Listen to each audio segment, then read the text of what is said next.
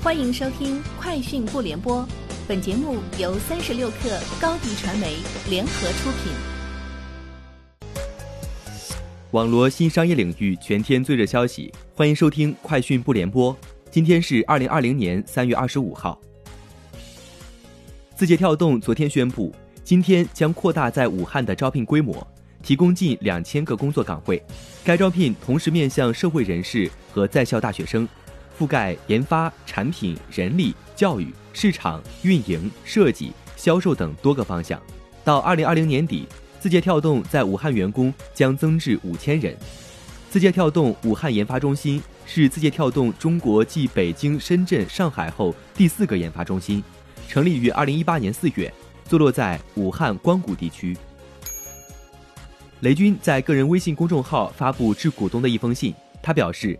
二零一九年，金山办公的主要产品 WPS Office 已成功覆盖四十六种语言，为全球二百二十多个国家和地区超过四点一一亿个人用户提供办公服务。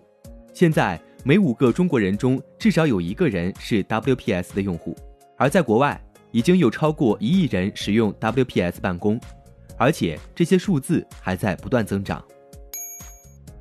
从滴滴知情人士处独家获悉。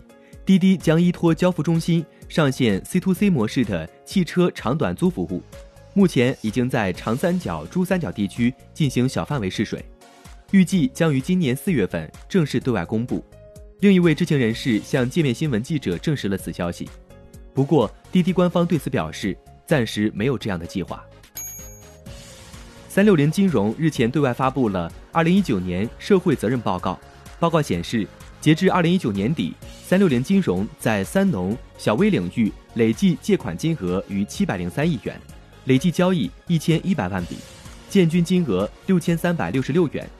在既已形成的三六零普惠金融体系中，涵盖了个人、三农、小微、机构、保险四大板块。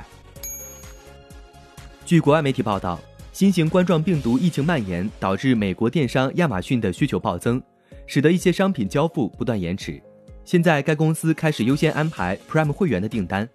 亚马逊 Prime 会员客户收到商品的时间，甚至要比非 Prime 会员客户提前数周。